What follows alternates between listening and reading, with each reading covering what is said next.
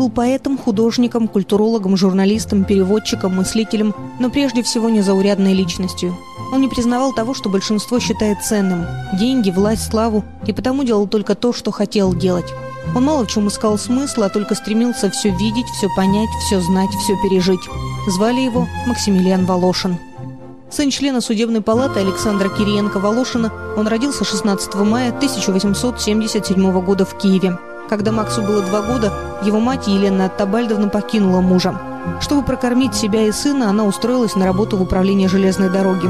В те времена женщине из общества служить не полагалось, но Елена Оттабальдовна ни в молодости, ни после не считалась с общественным мнением и жила только по собственным правилам.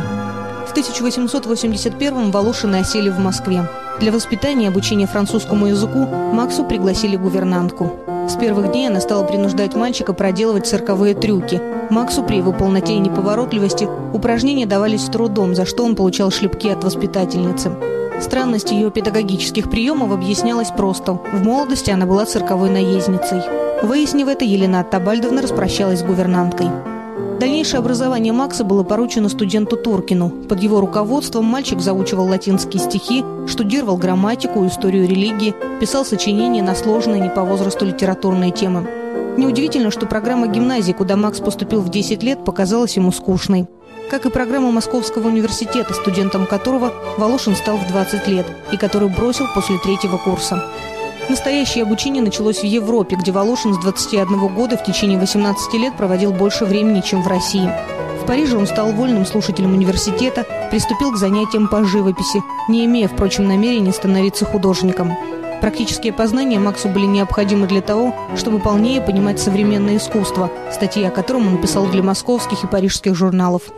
Живя в Европе, Волошин много путешествовал. Пешком исходил все Средиземноморье. Художница Елизавета Кругликова вспоминала. Макс находил, что богатые люди ничего самого интересного не замечают. Их водят по шаблону. Дорогие отели всюду на один лад, еда тоже, и он был прав. В Европе Волошин окунулся в изучение магии, оккультизма, хиромантии, теософии. Сверхъестественное он верил с детства – Жизнь при такой вере казалась ему красочнее и увлекательнее обыденной, вспоминали его друзья. Волошин часто придумал невероятные истории, в правдивость которых верил сам и мог заставить верить других. Цветаева эту особенность Макса называла мифотворчеством.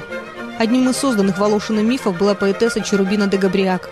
Для Елизаветы Дмитриевой, чьи стихи не принимали в журнал «Аполлон» из-за того, что она была некрасива и хромала, Макс придумал экзотический псевдоним и соответствующую биографию – Редактор журнала не только стал печатать стихи, которые приходили по почте в конверте и были подписаны необычным именем, но даже влюбился в таинственную незнакомку и безуспешно пытался ее выследить.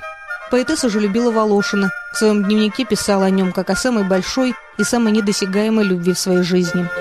Для самого Макса самой недосягаемой оказалась Маргарита Собашникова. С ней, начинающей поэтессой и художницей, он познакомился, когда ему было 26. Завязались отношения, основанные на общности интересов и дружбе.